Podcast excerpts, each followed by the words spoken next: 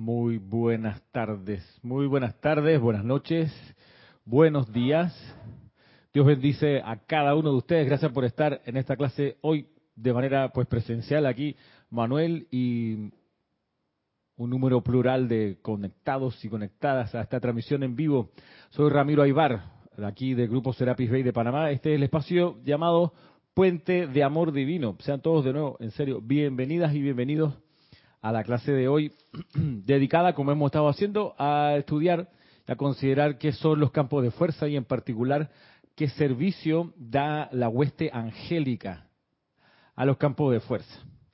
Eh, entendiendo que los campos de fuerza son estos sitios especiales dedicados por estudiantes de la enseñanza de los maestros ascendidos a orar, a invocar, a dar la enseñanza, alrededor de los cuales se acumula energía, energía que es luego utilizada por seres de luz para canalizar bendiciones de las octavas superiores, campo de fuerza. Eh, paso a saludar a quienes nos han dicho presente hasta ahora, por lo menos decir su nombre y procedencia. A ver, y gracias por aquellos que lo han hecho hasta este momento. Comienzo con, por acá arriba, eh, Oscar desde Perú nos saluda, María Mercedes desde Barcelona y Miguel Ángel desde Lanús, en Argentina.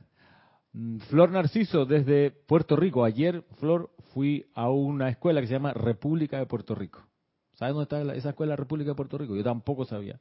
Aquí en Carrasquilla. La calle de Mirella, donde vive la, la expresidenta. Mirella Moscoso. Bueno, Carrasquilla, esa loma así, ahí emparapetado en esos cerritos. Ah, oye, como cuatro plantas la escuelita de primaria, solamente escuela primaria. Sí, yo tampoco sabía. Y entonces, bueno, tuve que ir a hacer una vuelta especial. Así que Puerto Rico, eh, curioso porque está la bandera de Panamá para hacer el acto cívico todos los lunes, ¿no? Como en la escuela acá se, se usa hacer, la bandera de Panamá y al, abajo a la izquierda una virgen, una virgencita. Entonces cualquiera que ve esto dice, uy, pero este, este es un país que no es una, no es una, no es una educación laica, entonces, es una educación religiosa. La respuesta es afirmativa de hecho hay un mandato en la Constitución que, indica que la educación pública pública oficial de Panamá tiene que instruir acerca de la religión católica. ¿Qué te parece? Bueno, pero bueno, eso yo lo sabía, pero al ver tan cerca los dos símbolos me llamó la atención. Así mismo, así de literal es el asunto. Pero bueno, saludando por acá también, gracias Flor por estar hoy presente y reportar sintonía. Maite Mendoza nos saluda desde Caracas. Hermelindo Huertas desde Bogotá. Adriana Rubio, también desde Bogotá, ¿qué tal Adriana? Y Diana Liz, también de Bogotá, wow. Qué ciudad más bella, Bogotá, hay que decirlo. Me encanta, me recontra encanto. Eh, hay un tema ahí con el transporte, pero la ciudad es preciosa y el clima es delicioso. Diana Gallegos nos saluda desde Veracruz. Mm, desde Toledo, Emily Chamorro, fiel aquí, todas las muy bien, todos los viernes. Charity del Sol Caridad desde Miami. Arraxa Sandino desde Nicaragua. Nora Castro desde Los Teques. Valentina de la Vega nos saluda desde A Coruña en Galicia. Lilian desde Salta. César Andrés Dávalos de Aguascalientes en México. María Constanza, tanto tiempo, desde Cali, Colombia.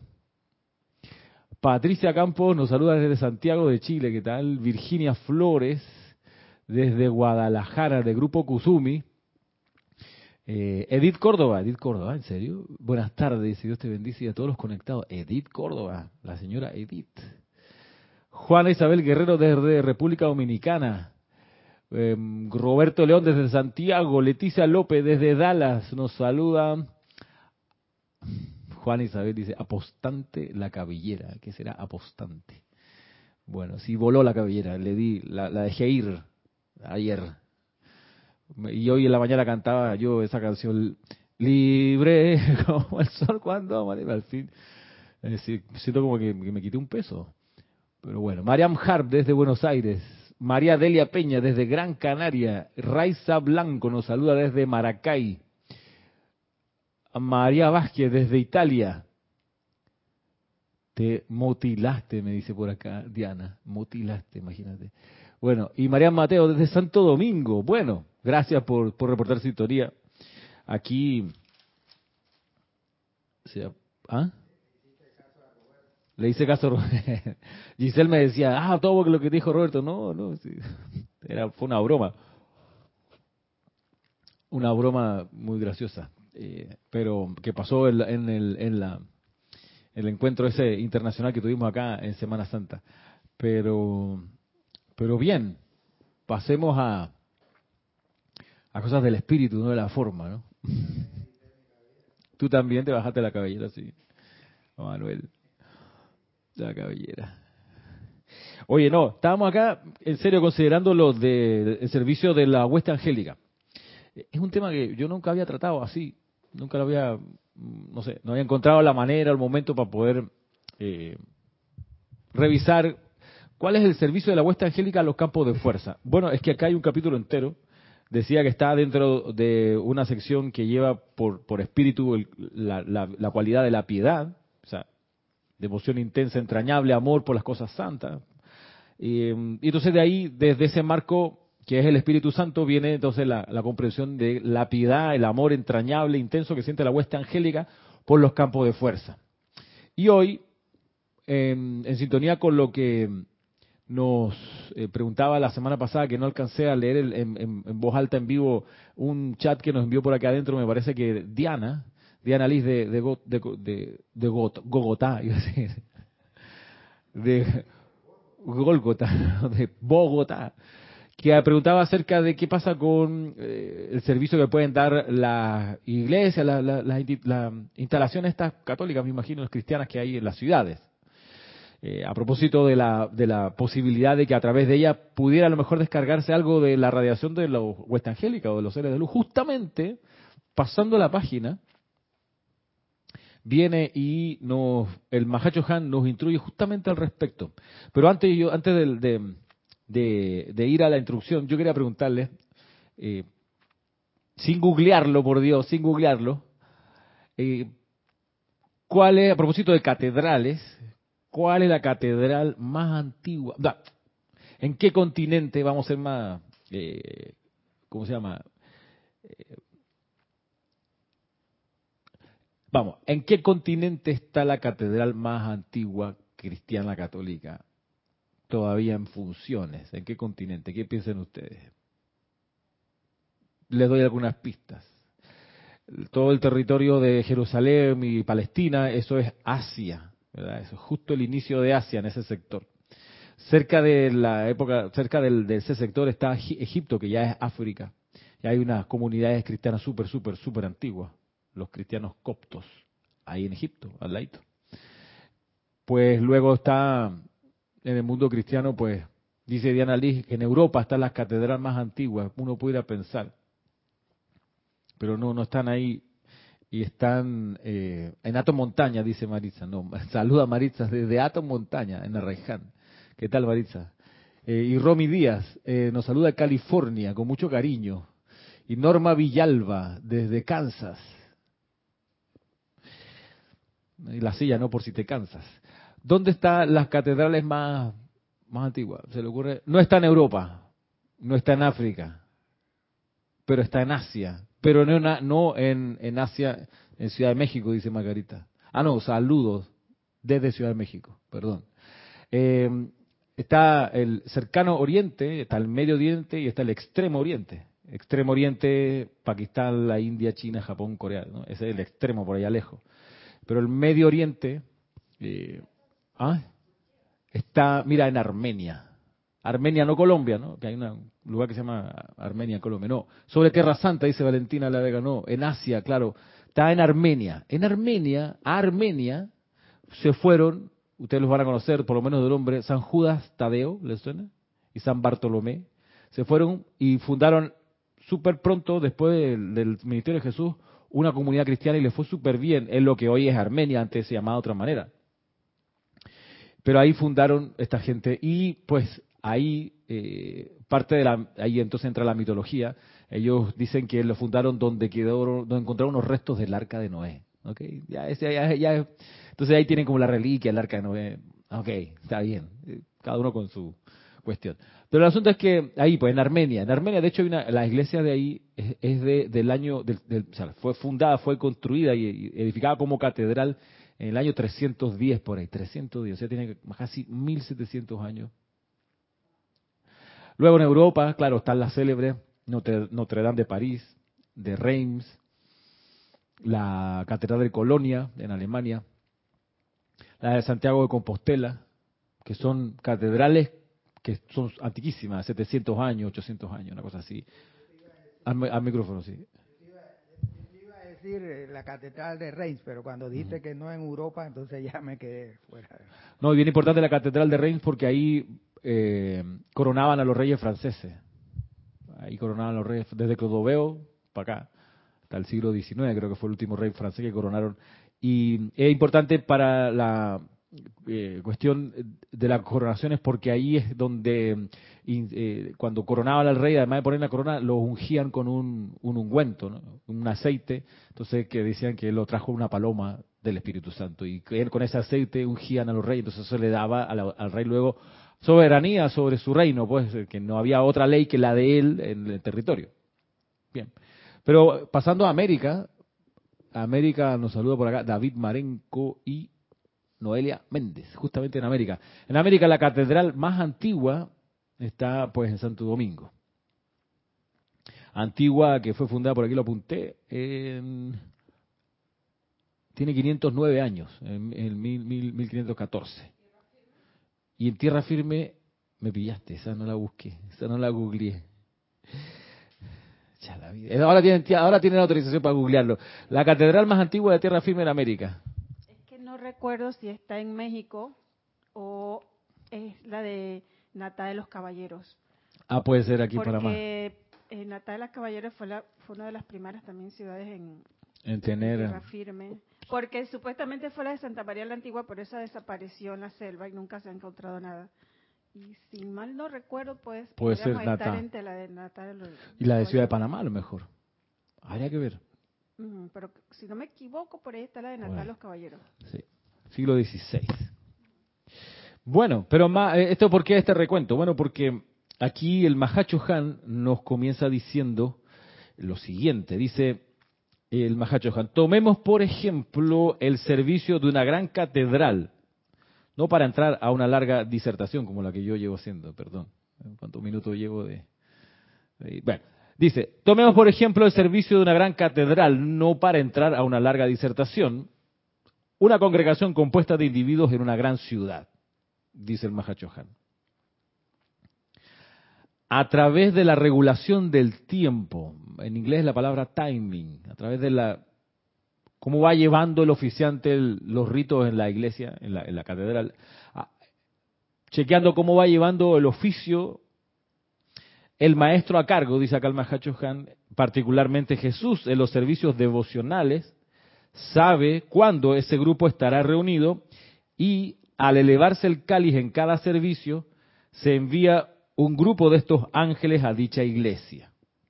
Ellos se paran en formación de V, ¿no? de V corta, con un gran serafín o querubín de proporciones maduras justo encima del altar y luego, al momento dado en que el sacerdote pronuncia las palabras sagradas, desde sus cuerpos descargan libremente y con gran potencia esa unción espiritual desde lo alto.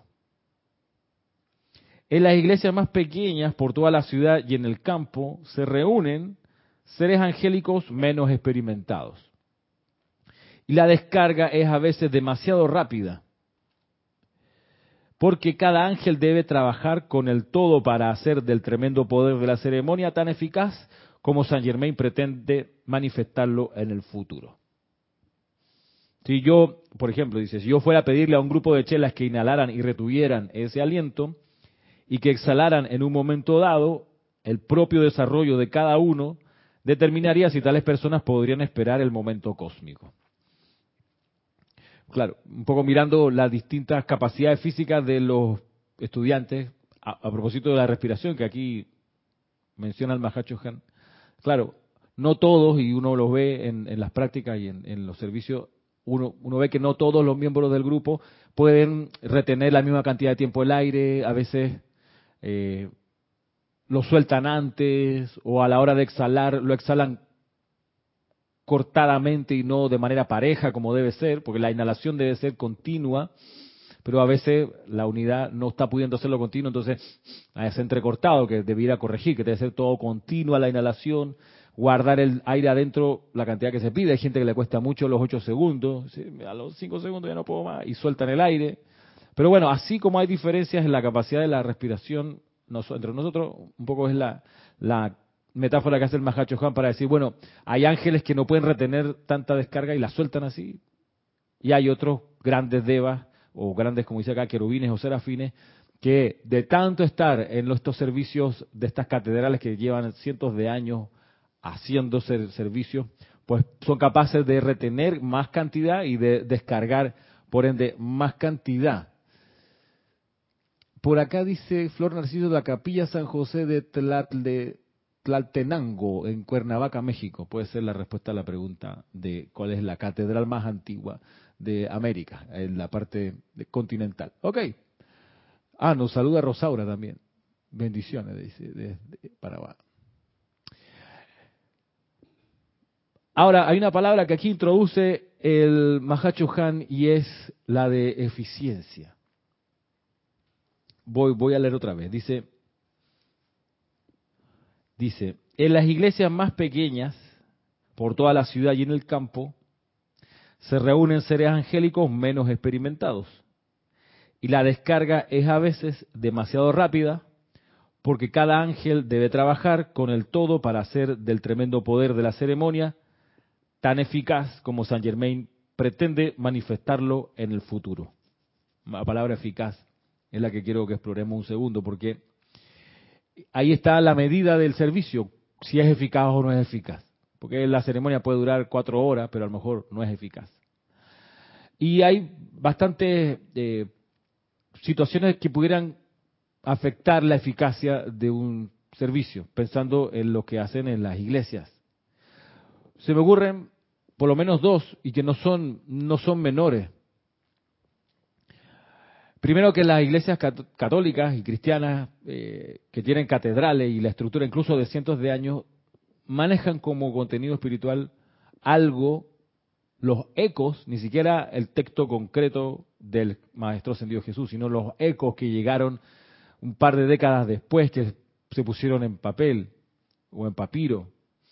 Pero no solo eso, sino que además está dentro de la ley oculta lo que ellos manejan con la ley oculta hay una mm, problemática que es que no necesariamente se da en el blanco en la comprensión de los textos porque está cifrado, está metido en la maraña de la ley oculta, que está puesta, que se hizo, se diseñó así a propósito, para que solamente las personas con alto desarrollo espiritual, con una enorme cantidad de discernimiento, con mucho entrenamiento intelectual, pudiera desentrañar el valor espiritual de las escrituras ley oculta. Entonces, es como que te dieran una receta de un pay de limón, pero está en la ley oculta. Entonces te lo llena de metáforas y te pone una fábula entre medio. Y tú dices, ¿y esto qué tiene que ver con la.?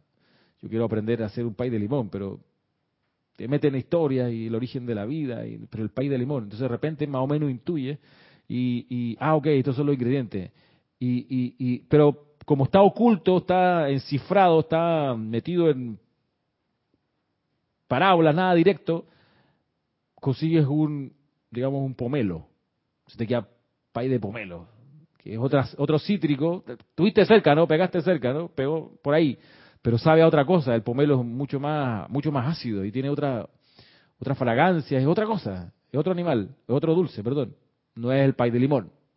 Entonces, claro, tú precipitas un pay de pomelo, tú dices, no, está riquísimo el pay de limón. la gente se lo come, pero tú no sabes a limón, no se parece. No, no, no, no preguntes, porque esta es la palabra del pay de limón. O sea, está rico. No, pero. Y entonces la gente, su sentimiento de culpa, pucha, me debería gustar. Debo, mostrar que me encanta. Entonces ya los niños, cómaselo, no haga pregunta. Entonces todo el mundo comiendo felices, simulando que están contentos y que no, porque es que realmente hay un problema desde el origen. Como los textos están en, en, en modo ley oculta, está difícil dar en el blanco al contenido espiritual. Y por eso cuando uno pudiera pensar en cuán eficaz es el servicio de las catedrales, por más que tengan cientos de años, uno pudiera decir que es cuestionable, digamos. Es,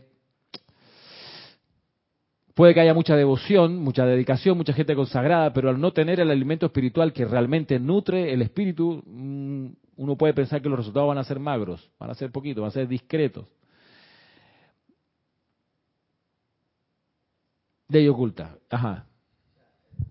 El entendimiento de lo que, claro. que están recibiendo no lo entienden. Y, si lo entienden, lo entienden chueco, como no es. me recuerda me recuerda lo que la época de las misas grandes allá en Francia que se oponía Lutero, que era en latín, que mucha gente no ah. entendía absolutamente, todos no entendían lo que decía. Entonces iban siguiendo como borregos ahí, pero el entendimiento de esa cosa no es como eficaz, pues, porque ah. la, la, fuerza, la energía no está bien concentrada en lo que quiere, que se, supone que debe ser. Claro. Imagínate, tiene, razón, se me ha olvidado eso, que era hasta el Concilio Vaticano II eran en latín y de espaldas a la gente.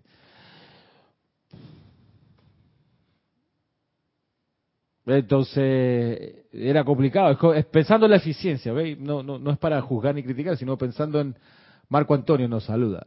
Eh, un fuerte abrazo, Marco. y Diana Bravo, ¿qué tal? Pues sí, vaya, tienen ese, esa, esa situación.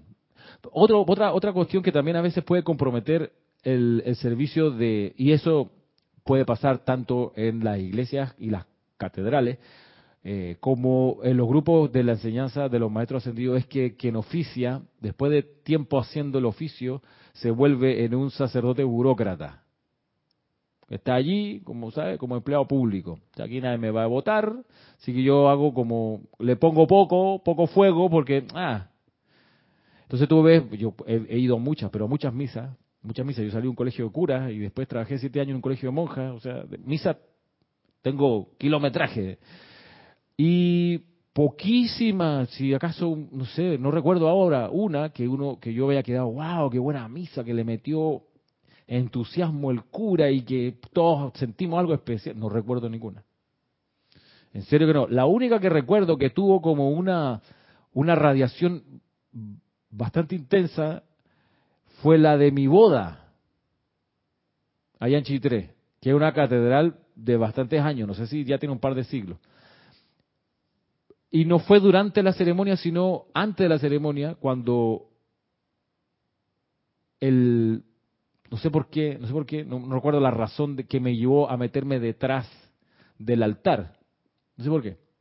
O sea, no, no recuerdo. Pero entré detrás del altar y vi que ahí se estaba uniformando el cura. Se estaba poniendo las, las túnicas y estaba, alguien le ayudaba. La sotana y la cosa, la bufanda esa que se pone, entonces historia. Y entonces ahí detrás se sentía una radiación bien intensa. Así como a veces en las transmisiones de la llama que tú dices, tengo como un calor aquí, me pega aquí en la cara y, me ha pasado, miro para allá y no hay ninguna lámpara, porque a veces las lámparas te tiran calorcito y uno siente aquí como, tú sabes, la presión del rayito que te da la lámpara. Pero me ha pasado en algunas transmisiones de la llama que siento aquí todo el rato como una lámpara prendida y miro para allá y no hay ninguna lámpara, el tazón. El el tazón está radiante. Bueno, algo así, un poquito menos, me pasó aquel día de la boda. Pero ya. Entonces, pero luego el, patrón común es que usualmente los que ofician ceremonias, por lo menos las católicas que yo he conocido, eh, tienen un poco ese, ese feeling de, la burocracia, de la administración del culto y ya. Al punto que a veces tú ves que, están leyendo y dicen, bueno, entonces ahí está. Ah, Rosera, gracias.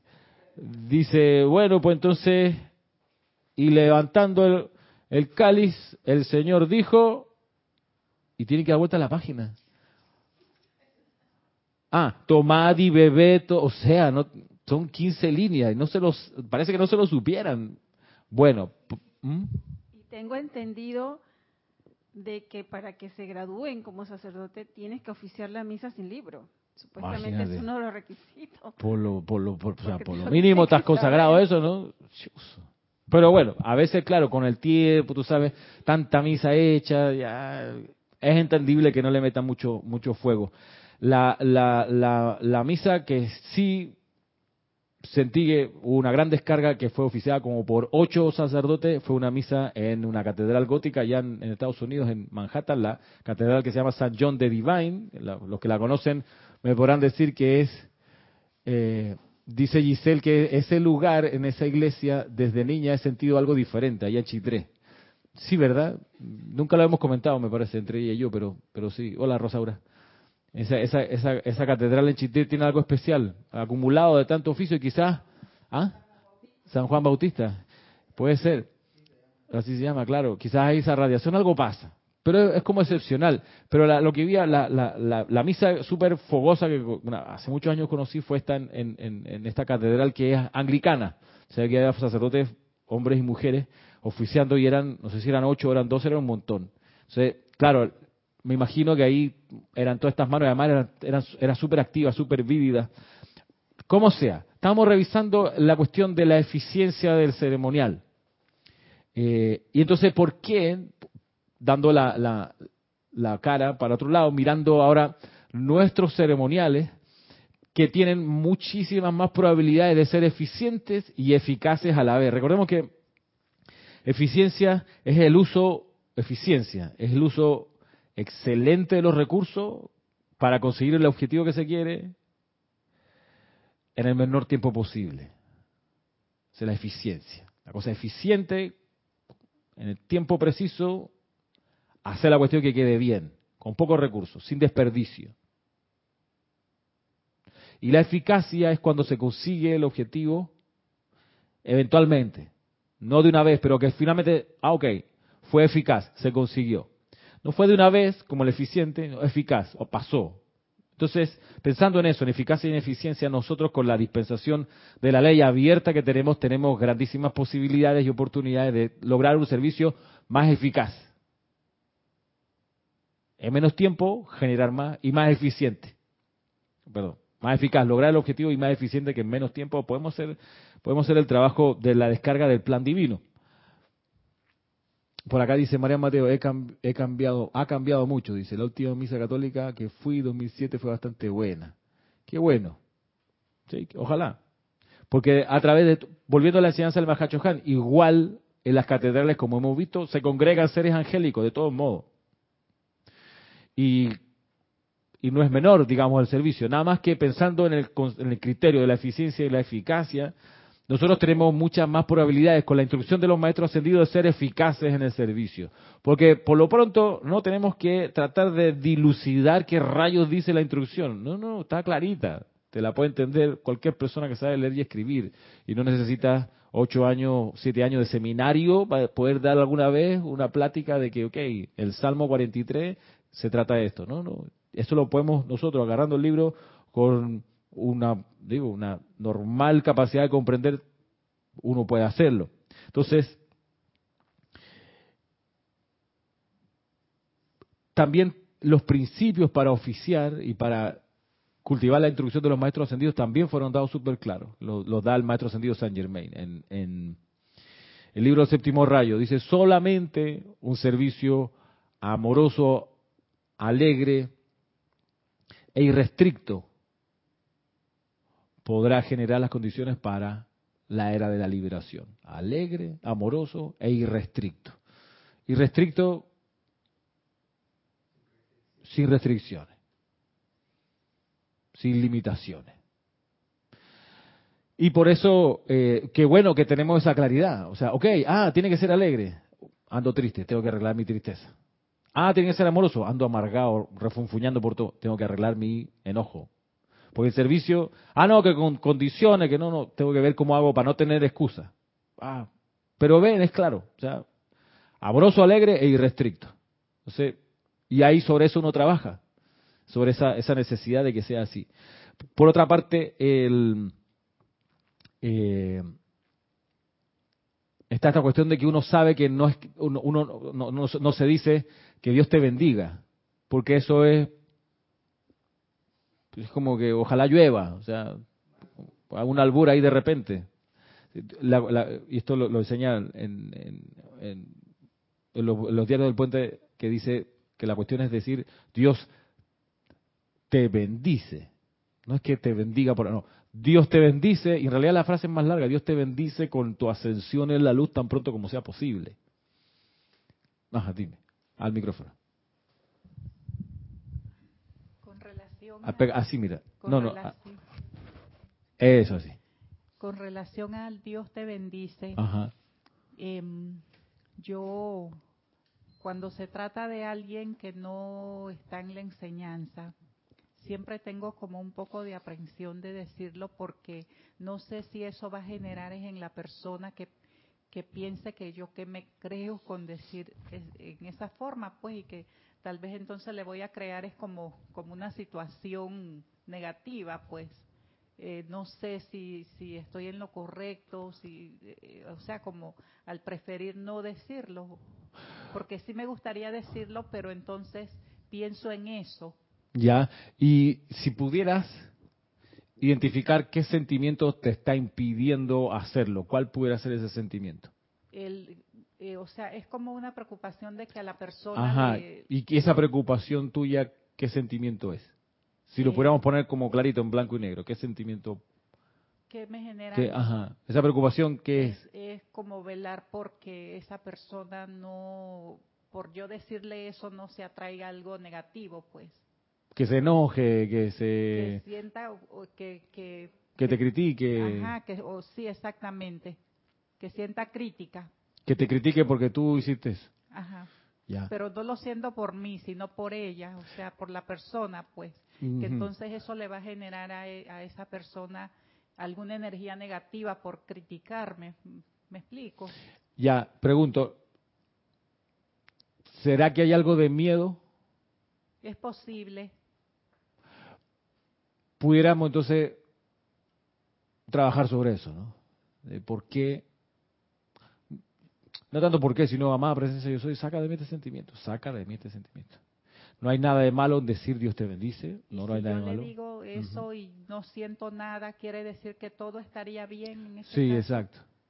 Claro, quizás el resto de la oración puede ser cognitivamente extraña para la persona que tú le digas, Dios te bendice con tu ascensión en la luz tan pronto como sea posible, ahí capaz que sí se vuelva raro la, situación, como que, ¿qué me está diciendo? Entonces, pero Dios te bendice todavía, por lo que yo he experimentado, es, es, inocuo, todavía aceptable. aceptable. Igual, yo sé que hay personas que se van a sentir ofendidas que si yo le digo eso. A mi papá yo no le puedo decir eso o sea, se lo pudiera decir, pero él es ateo apostólico y romano, o sea, él es militante en su ateísmo. Entonces yo venir y decirle Dios te bendice es como eh, burlarme de su creencia. Entonces no lo hago. Yo no de su ¿ah? Sí, sería insultarlo. O sea, por más que yo tenga el hábito de bendecir los alimentos en voz alta en su casa no lo hago. Porque es darle una bofetada a él. Entonces uno aprende ahí a respetar. No tanto porque se vaya a enojar, sino por el respeto que se merece su situación, su condición, su estado de conciencia.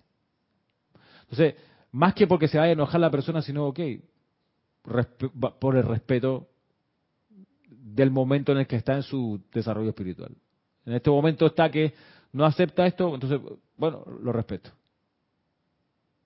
Pero también chequear si hay dentro de uno miedo que eso entonces ahí es materia para trabajar uno. Qué bueno que uno se, se pudiera dar cuenta, ah, tengo miedo. Y bien, bueno, no está bien, pero ya sé que vamos a quitarlo, vamos a transmutarlo.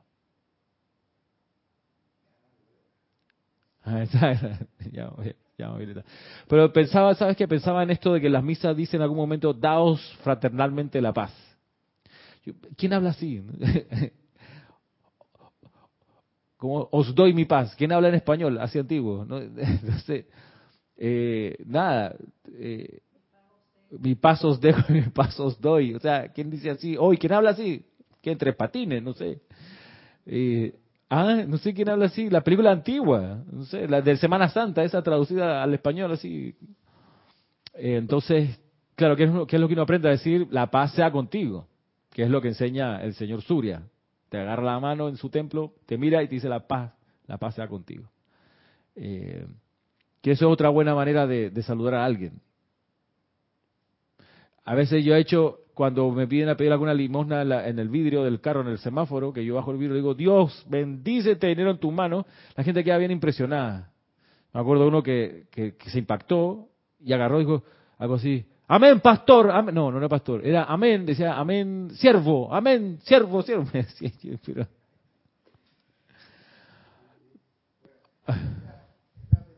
que, que, estaba, diciendo anteriormente, que, diga así como los términos de antes, el idioma, lo cogen a risa, este se burlan es de ti, que este que se cree que es, no sé qué, aquí pues, en Panamá, no sé. Ridículo, A ver, por acá dice Valentina, Virginia, esto, a ver, espera, uh, ha pasado bastante aquí. Ahí dice Liliam, dice Ramiro, entonces los mensajeros dentro de la Iglesia Católica no estaban tan preparados para recibir la enseñanza eh, pues no, comparativamente no, era lo, mejor que se podía en ese momento, pero pensemos que, que cuando viene Jesús en su última encarnación, o sea, la excepción era leer y escribir. O sea, quien sabía leer y escribir era wow. O sea, como que, oye, tiene una computadora cuántica en tu casa. Oh, tiene un carro, un carro Tesla allá afuera. O sea, es la excepción. Entonces, no pudiéramos esperar que ellos hiciesen un trabajo de acopiar la instrucción del maestro, recordarla súper bien y después pasarla súper bien a los textos. No podemos esperar que ellos, eso haya sido perfecto, porque el material intelectual de ese entonces, la educación, era, era, era una cosa súper excepcional, salvo el judaísmo, que tenía estas escuelas judaicas, por eso, y de que estudiaban las escrituras de mucho tiempo, por eso el pueblo judío súper letrado. Muy, muy, porque lo tienen como cultura, porque hay que saber leer y escribir para poder leerse los textos de, de, Moisés para atrás, ¿no? Eh, así que por ahí esa era como la gallada más formada, pero tampoco como gran, comparado con hoy, ¿no? Obviamente. Eh, por acá dice,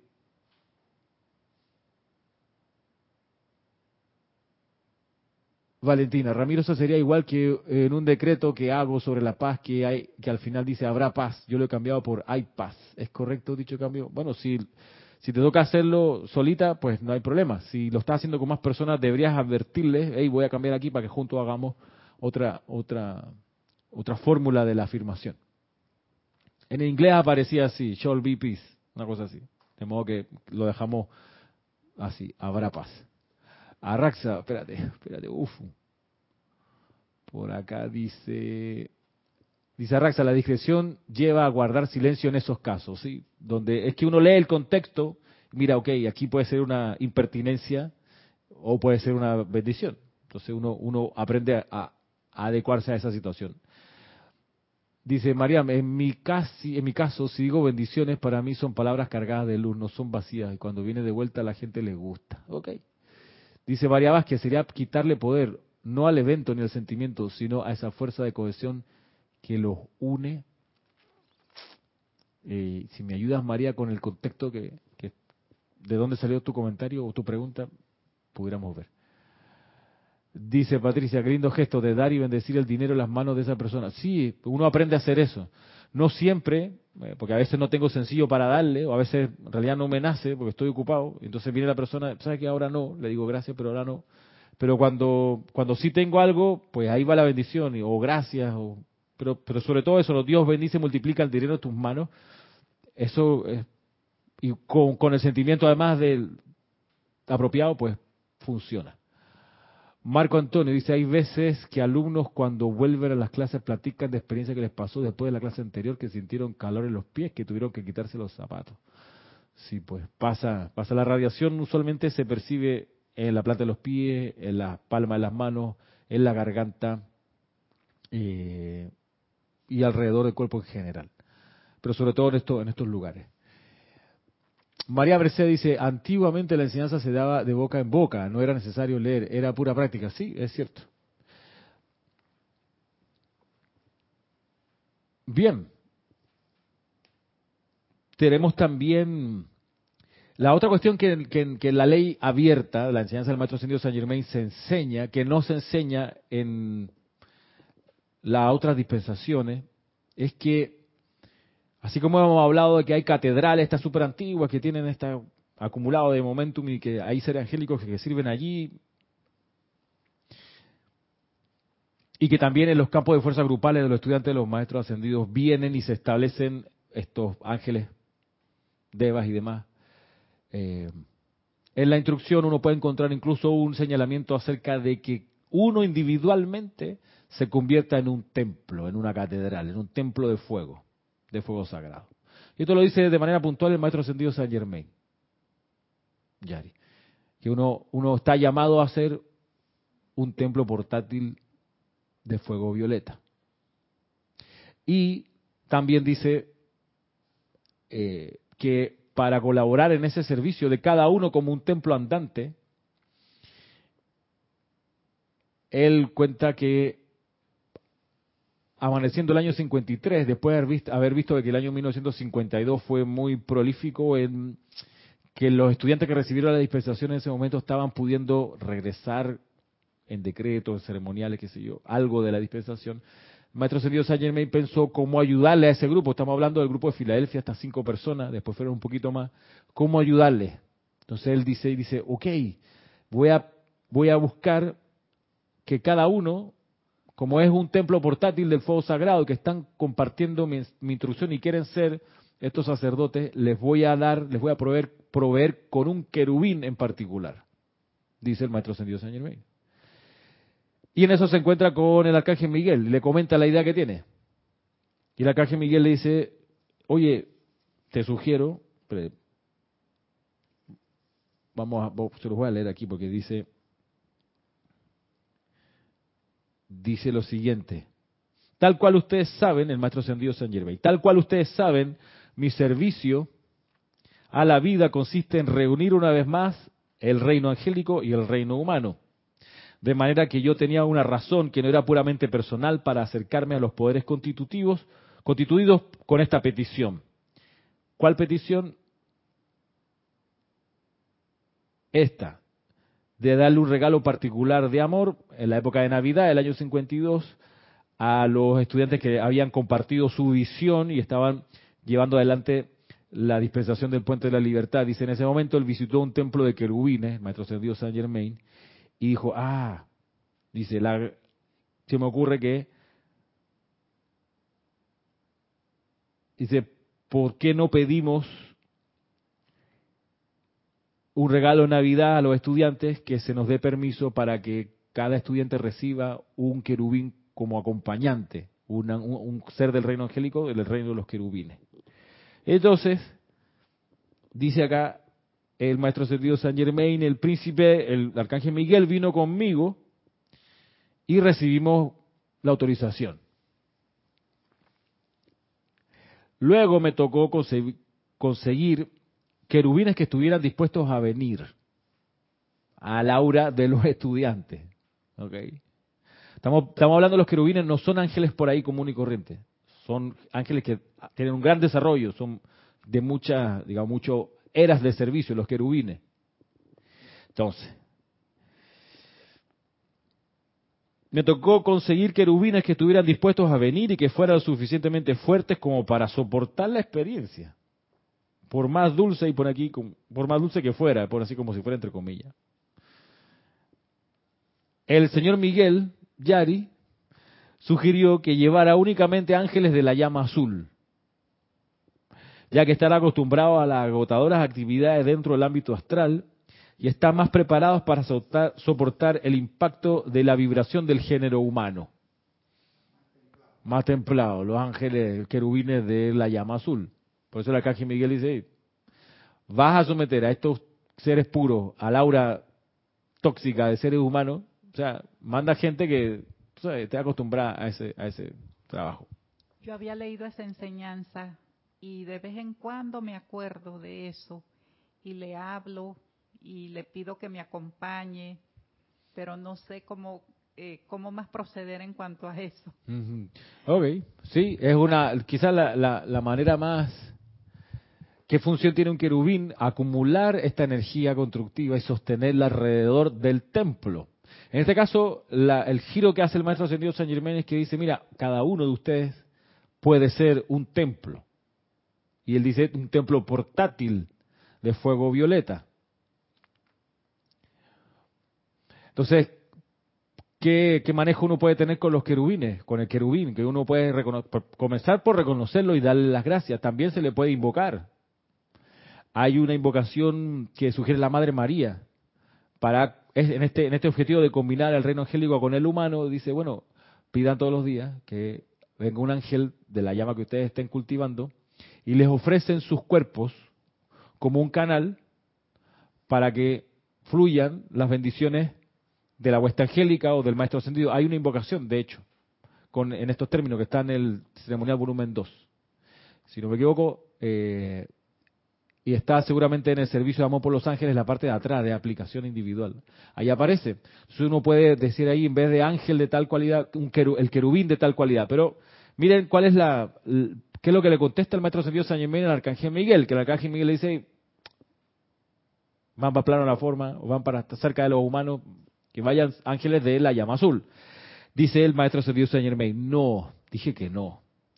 Me gustaría, dice, que este fuera un regalo muy individual, por lo que entraré en la esfera dentro de la cual la presencia y el ser crístico de cada una de estas corrientes de vida habita en la actualidad, estudiaré cuidadosamente la luz del cuerpo causal y conseguiré un querubín que represente la cualidad cósmica y virtud del estudiante y el rayo al cual pertenece.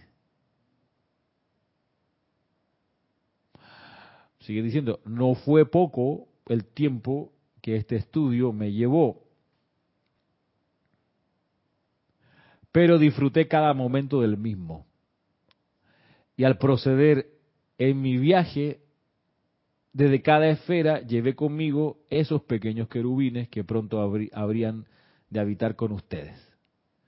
Conformamos un grupo muy alegre, que los querubines caminando detrás de mí, disfrutando tremendamente la visita a los otros ámbitos distintos al ámbito en el que habían habitado anteriormente, ya que había conseguido un querubín para cada bendito cuya luz fuera lo suficientemente fuerte como para pasar el viejo régimen al nuevo, como para pasar de la actividad yo soy y de la ley oculta a la dispensación del puente de la libertad. Cabalgamos, dice, en estilo, como una, sobre una bella carroza de fuego hasta el corazón del sol a recibir las bendiciones de los padres dioses para nuestra aventura. De manera que, aquí dice los pequeños querubines, pero no son chiquititos. En otra parte describen que son grandes, de 3, 4 metros. Por eso pone aquí entre, entre comillas lo de pequeños, ¿no? De manera que los pequeños querubines también recibieron un regalo de Navidad antes de que yo los trajera a ustedes. Y ahora ellos habitan aquí, dice. Ataviados con bellos vestidos titilantes de luz vivientes, ellos no trabajan sino que brillan. Ellos no crean sino que despiertan. Y cada uno representa la virtud divina cuyo desenvolvimiento para enriquecimiento de la de la conciencia de toda la humanidad es el servicio particular de ustedes. Espero que disfruten de ellos tanto como yo he disfrutado trayéndolos a ustedes.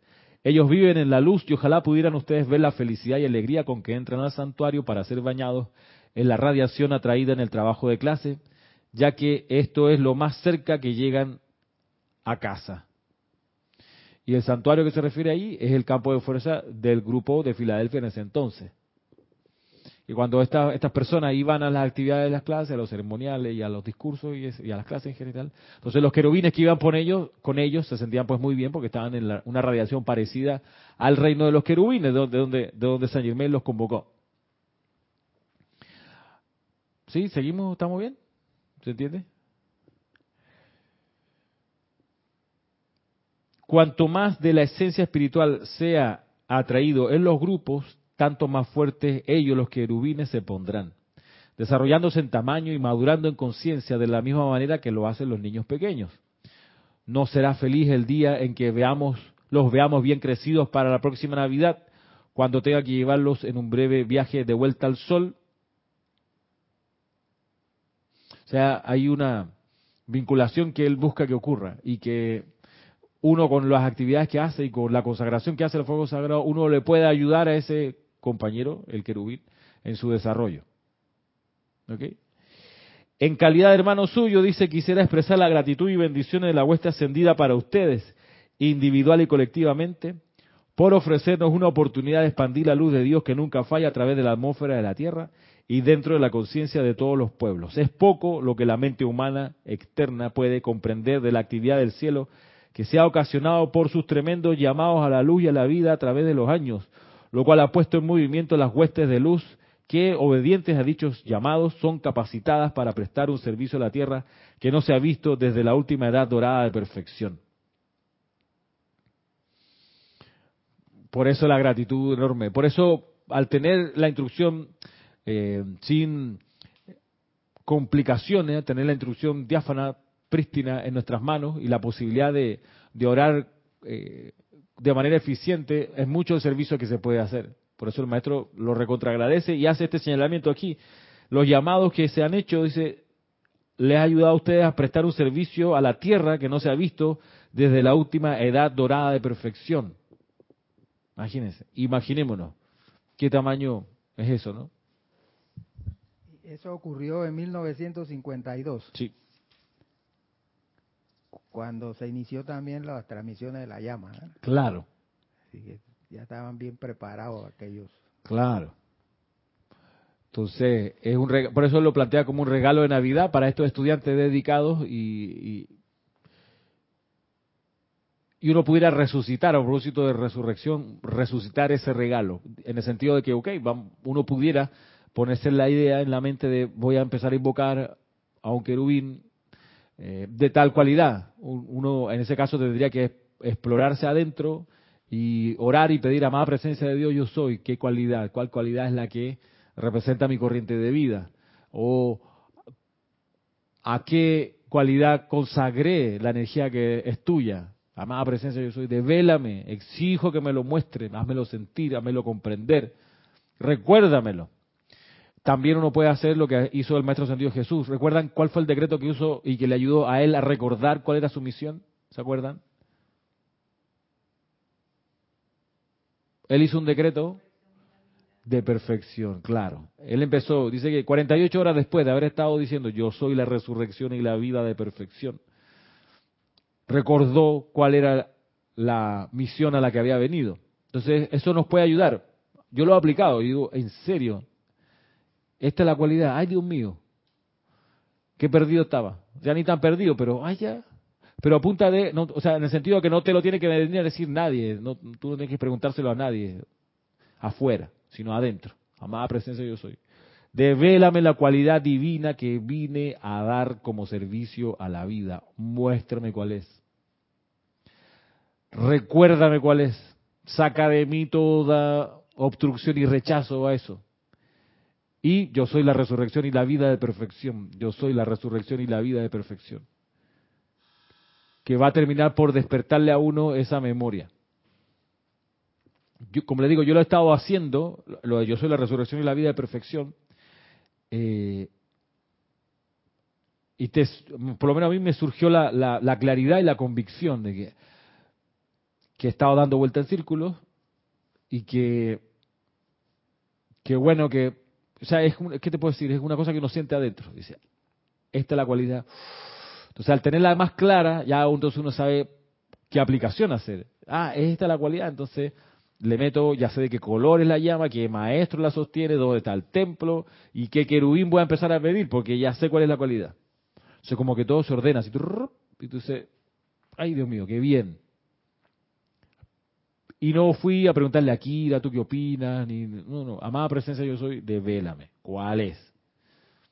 Y una de las gracias de esto, cuando uno comprende estas cosas, es que uno no debe írselas diciendo a todo el mundo. ¿Por qué? Porque, dice, esto lo enseña el Metro Sentido, señor Link, dice, la prueba va a venir, o sea, la prueba de la eficacia de tu llamado va a venir cuando alguien a tu alrededor, sin que tú le hayas dicho nada, te hable acerca de esa cualidad. Y tú dices, hey, yo nunca le dije nada y me está hablando del tema. Esa es la prueba de que está siendo eficiente tu invocación, tu consagración, tu dedicación. Dime al hablar de la cualidad, está hablando de lo que decía hace un momento del rayo. Claro, del rayo. Viene el rayo y uno, cada rayo tiene su cualidad y, y dentro del rayo a veces vienen varias cualidades que luego se manifiestan como distintas llamas. que son las virtudes. Por eso, de tanto en tanto es bueno hacer ese repaso, ¿no? Del, del, por ejemplo, del rayo azul, el primer rayo, qué cualidades vienen ahí y qué llamas sabemos que vienen del rayo azul. Entonces tenemos la llama de la voluntad divina, la llama de la fe iluminada, la llama, podemos decir, del orden, el orden divino, y así cada rayo es bueno saber qué cualidades tiene, porque una de esas es la que uno se consagró. La obediencia iluminada ya viene siendo un, don del rayo, la humildad espiritual, un don del primer rayo. Y así, y esta es una búsqueda personal, de nuevo, insisto, para luego entonces uno ser un templo portátil de esa cualidad. Y si uno puede a veces sentir que necesita algo de ayuda extra, entonces uno trae un, un querubín de esa cualidad. Dice, mmm, mi aplicación diaria voy a meter un llamado a un querubín de esta llama. Puede ser de fuego violeta como de otro, claro. Por eso el maestro Jesús era el sexto rayo. Ajá, correcto. El querubín que lo apoyaba, que, o sea que, aunque entendemos que como maestro ascendido todas las cualidades, los dones, los, claro. pero ese específicamente ese del sexto rayo. no, y, lo, que nos pasa con el maestro ascendido Jesús es que él era, eh, eh, él era excepcional en el sentido de que cumpliendo la función de Chohan del sexto rayo, era jerarca del templo de la resurrección. O sea, nos habla de la enorme entrega del maestro, de que está dispuesto a servir, como decía aquí Saint Germain, el servicio irrestricto, sin restricciones, donde me manden y lo voy a hacer bien. Es un, ejemplo para uno, ¿no? Que uno se prepara para poder servir en cualquier escenario, o sea, lo que se necesite. O sea, te ando en moto, en bicicleta, te manejo carro de cambio, automático, te muevo un camión, eficiente, eficaz, tú sabes, tengo la, ya la tengo la licencia para cualquier vehículo, o sea, mándame, yo estoy aquí para servir, es un poco la, la, prédica del maestro y, el ejemplo del maestro Santo Jesús. nos habla de eso, pero también nos habla de que son pocos los que se graduaban como maestros ascendidos y que pudieran ocupar los cargos todos de la jerarquía, entonces tenían como que varios a hacer varias cosas. Eso nos llama a apretar el paso, ¿no? De que, hey, se está esperando que ascienda, compañero, amigo, mueve, que es el maestro de la energía y la vibración pronto, eh, para poder, pues tú sabes, porque hay opción, porque si no hubiera, si no hubiera cargos disponibles, porque lo hay. O sea, pensemos también que pronto el maestro ascendido Jesús va, va a ascender a la posición o de Buda de la tierra o del Señor del mundo. Y eso va a generar que tenga que ir soltando otras atribuciones que hoy tiene. Y entonces, ah, o sea que se va a, se va a abrir una, una, una, plaza Sí, me preparo, ok, voy para allá. O a lo mejor no, yo quiero ser parte de lo, que sea. La cosa es ver que existe la posibilidad de consagrarse al fuego sagrado. Y a propósito de esto que estamos comprendiendo del servicio de los ángeles en las grandes catedrales, qué sé yo, también comprender que uno puede ser un templo, un templo andante de esto. Por acá hay algunos comentarios, va a ver.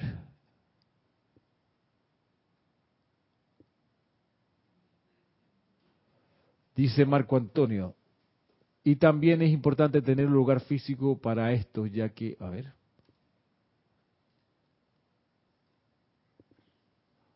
¿Está con frío? Ajá. Al, micrófono, a ver. ¿Perdón? Como un tutti frutti, sí, como un arco iris. A ver, dice.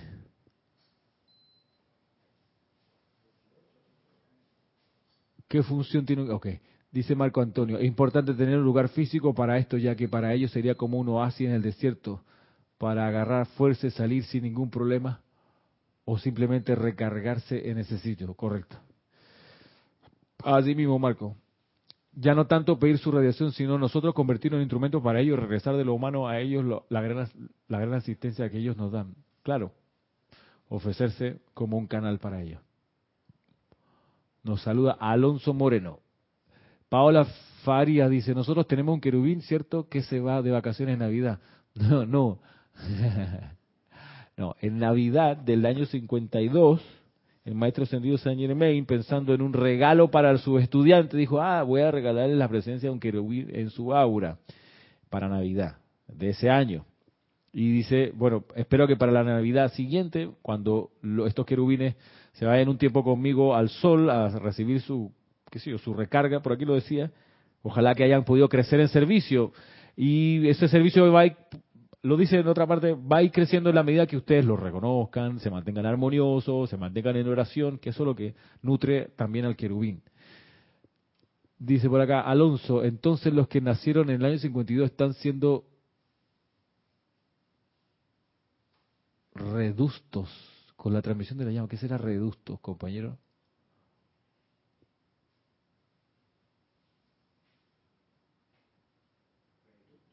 No sé, estará siendo redustos, redimidos. ¿Será redimidos? No sé.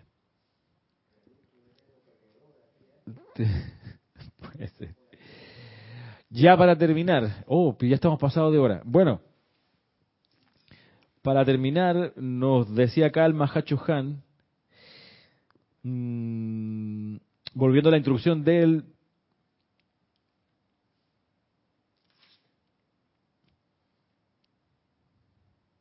Dice, de igual manera, los ángeles más pequeños experimentan en sitios donde se reúnen pequeñas cantidades de personas. Pero allí donde se reúnen grandes masas, enviamos grupos de la hueste angélica cada 30 minutos a descargar la sustancia que fluye hacia abajo a través de la gente. Encima de la hueste angélica se encuentran poderosos devas que custodian nuestros templos. Iglesias y movimientos mundiales. Ellos reciben la fuerza vital de manera muy parecida a la de los seres en los templos y la sostienen dentro de sus cuerpos a veces durante cinco o seis mil años. Y cuando ustedes entran a una gran iglesia, sencillamente son barridos en esa santidad y se la llevan consigo. Pero si un deva de esto fuera a descargar esa fuerza, sus viejas catedrales, como la de Reims, no tendrían la radiación particular que tienen ahora. Algunos de estos focos datan de la era Atlante. Ciertos miembros de la hueste angélica tienen que aprender que la atracción de la sustancia hay un gran júbilo y felicidad y que regularla cuidadosamente en su descarga, sopesar sus bendiciones y no permitir que salga incontroladamente es crecer en gracia, en poder, en luz y en maestría. El ámbito de los serafines es un ámbito de poder y los seres conocidos como la guardia seráfica son seres de tremenda estatura física y tienen la fuerza más concentrada que el planeta Tierra haya conocido jamás. Sus rostros y cuerpos son exquisitamente bellos y tienen una línea en el mentón que denota una tremenda fuerza y decisión. Cuando los serafines son escogidos para custodiar alguna actividad o individuo en particular, son como relámpago concentrado. Los ángeles que custodian las entradas del jardín del Edén son seres como estos, se refiere a las octavas superiores. La hueste seráfica trabaja íntimamente con Hércules y siempre ha protegido a los grandes hombres de poder que han trabajado para el bien a lo largo de las centurias. Los serafines y los querubines son creados en el corazón del mismísimo logo solar. Y en su pensamiento de vida cósmica y amor, ellos surgen del flamígero corazón de Dios como vida autoconsciente individual y son incontables. Ustedes podrán visualizar un corazón flamígero en el seno del gran sol central y ver cómo emana de dicho seno glorioso la presencia de un serafín o querubín cuando surge el llamado de una llama autoconsciente de Dios, nosotros, a veces se crea allí mismo un serafino querubín para realizar ese llamado y a veces el ser que ya se ha individualizado responde al fiat. Un querubín que ya está creado responde al fiat, al, al mandato. Los serafines son grandes seres de 2 a 5 metros de altura, son los custodios de las fuerzas espirituales y siempre están activos con los Elohim en la construcción de planetas y centros espirituales en diversos orbes. Generalmente son más masculinos que femeninos y son impersonales en sus poderes concentrados de protección. Se mueven en grupos de siete, que siempre es el número que denota creación. Y de cada siete serafines, uno es el líder que se mueve al frente, con los otros, con los, con los tres pares desplegados detrás de él en formación de V cuando los serafines se desplazan por el firmamento en la esfera de la Tierra, emiten una luz blanca y muchas estrellas fugaces y cometas que la ciencia ha registrado no son más que la veloz progresión de un grupo de serafines a través de la atmósfera alta. En estos días, a propósito de esto, se reportó una explosión extrañísima en el cielo sobre la capital de Ucrania. Y dieron el destello y trataron de entender qué era y buscaron y dice, ah, no, debe debe haber sido un satélite que se destruyó, que cayó a la atmósfera y, se, se quemó y, y esa fue la luz, pero no, tampoco estaban muy seguros, porque no fue un, un avión que derribaron, ni un avión que tiró un cohete, un destello blanco, incluso creo que lo fotografiaron de repente, no sé, puede ser, a lo mejor fue un grupo de serafines que hicieron ahí contacto con algo en la atmósfera. ¿Por qué siete es perfecto? Pregunta Marian. Porque siete, como dice acá, denota creación, porque son siete los pasos a la precipitación, porque son siete los seres que crearon la estrella en la cual estamos. Son siete, porque el, universo que Helios y Vesta escogieron crear es un universo de siete planetas. Porque cuando salieron de, del gran sol central los soles a crear, de los 12 posibles soles, solo salieron 7. 5 se quedaron dentro del gran sol central, realizando el plan divino dentro del gran sol central. De los 12 que podían salir, porque el gran sol central es un conglomerado de 12 grandes y potentes fuerzas espirituales, 12, pero de esas 12 solo 7 avanzaron y eran dos pares de soles en nuestro caso Helio y Vesta, que vinieron entonces con un arsenal de luz de siete cualidades. Y ahí están las siete bandas del, cuerpo causal de Helios y Vesta. Por ende, cuando fueron a crear la Tierra y los planetas del sistema, naturalmente respondieron siete Elohim, no, doce Elohim, solo siete pares de Elohim. De modo que nuestro universo en el que estamos se configura en siete. Por eso son siete dones del Espíritu Santo, por eso son siete los rayos. Aunque en situaciones muy excepcionales como la que estaba pasando en la Tierra, vino el poderoso Cosmos, que es un ser súper recontra superior, y dijo yo aporto con dos rayos, pero no voy a decir de qué color son. Los rayos invisibles del poderoso Cosmos. Que sería para conformar esto que le, llaman, le llaman los maestros el 3 veces 3. Bueno, quedamos así, quedamos así por hoy, pendientes para el próximo viernes. La siguiente instrucción sobre esto de los ángeles, ¿no? gran, gran servicio y bastante diverso. Quedan totalmente invitados. Nos vemos entonces. Hasta la próxima.